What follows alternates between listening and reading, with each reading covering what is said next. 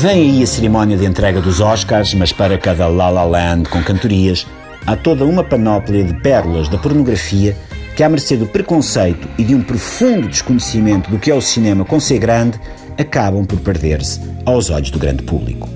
As vozes mais conservadoras gritam o porno não é cinema e tem os seus próprios galardões, o sexy hot. Basta, no entanto, abrir um pouco a mentalidade para verificarmos que também numa obra dita pornográfica existe poesia, existe movimento, existe vida. Existe, enfim, cinema.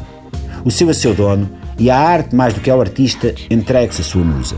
Uma Emma Stone, que este cinéfilo que vos fala muito aprecia, é uma atriz de mão cheia, mas no campo da pornografia não será talvez tão de mão cheia como uma Kelly Divine, uma Indigo Augustine, uma Tori Blake. Atentemos na extensa filmografia desta última. No clássico moderno Panty Pops 3, Tori Blake rege-se pela batuta do realizador Kevin Moore.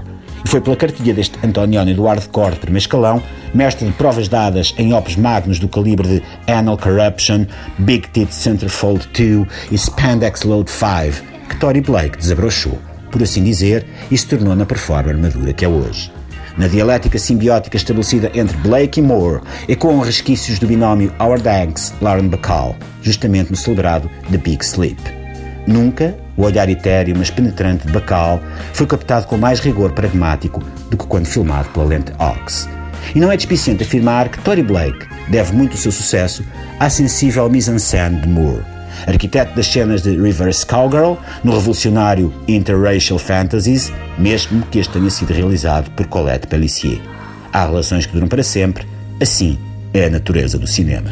Passando agora em revista a obra de outro grande gigante, Jay Sin, encontramos um cuidado pós-moderno com a linguagem e o ritmo sincopado, taca, taca, toma, toma, toma, toma, toma, toma, toma, toma, do diálogo que só antes teríamos esperado de um David Mamet ou de um Nick Cassavetes em Anal Buffet 12, considerado por muitos como o Citizen Kane da pornografia, Sin, presentei a sétima arte com momentos de suspensão de semântica e de retórica nula.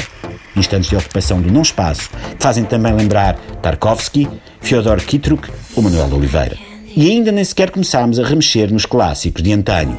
Basta recuar até 1996 para encontrarmos o seminal Gina Loves Rocco, embate mítico das superestrelas Gina Jameson e Rocco Siffredi, verdadeiros Fred Astaire e Ginger Rogers desse bailado que é o Amplexo das Carnes. É Tony English, britânica responsável por trazer a candura cáustica de uma Sofia Coppola ao cinema porno, que devemos agradecer a concretização desta obra, que absolutamente nada fica a dever a um American Beauty de Sam Mendes, um Magnolia de P.T. Anderson ou um Tubarão de Steven Spielberg.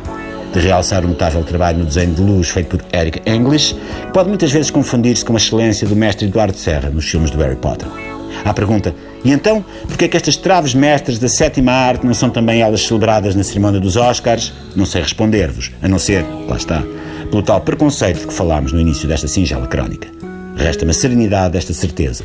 A indústria do Val de San Fernando segue profícua e plena de criatividade, com talentos novos a surgirem todos os dias, carregados de atributos voláteis, como se quer o cinema, sempre prestes a explodir de emoção e significado.